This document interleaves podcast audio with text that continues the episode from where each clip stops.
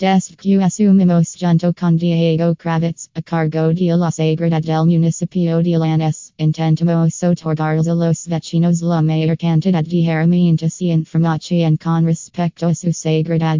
No solo Southeast basa en nuestras acciones, sino también en el compromiso del vecino, en ayudar, en cercanía, etc. Expers Guillermo Bonafina, subsecretario de Seguridad y Emergencias de Lanús.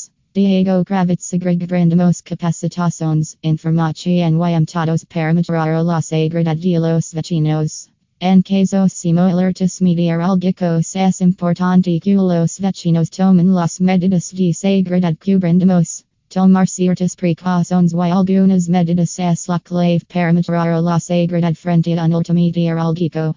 De este modo Southeast logra prevenir accidentes y permanecer seguro. Otra gran herramienta es informado, que hacer frente a un meteorológico y que medidas tomar. Permanecer en un lugar seguro, que si resistente y no hasta que no estemos en riesgo la seguridad de uno mismo, en el caso de estar no guiarse del vehículo.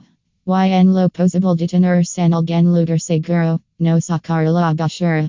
Y as evitamos que southeast tapen los sumideros, asegurar todos los objetos que pueden volarse, es importante no transitar por calles negadas, quitar todos los objetos del balcón o ventanas que pueden generar una situación de peligro, si mochilas, macetas, etc., aquellos artefactos que hay hayan estado en contacto con el agua no tocarlos. Ya que southeast puede producir un electrocutamiento.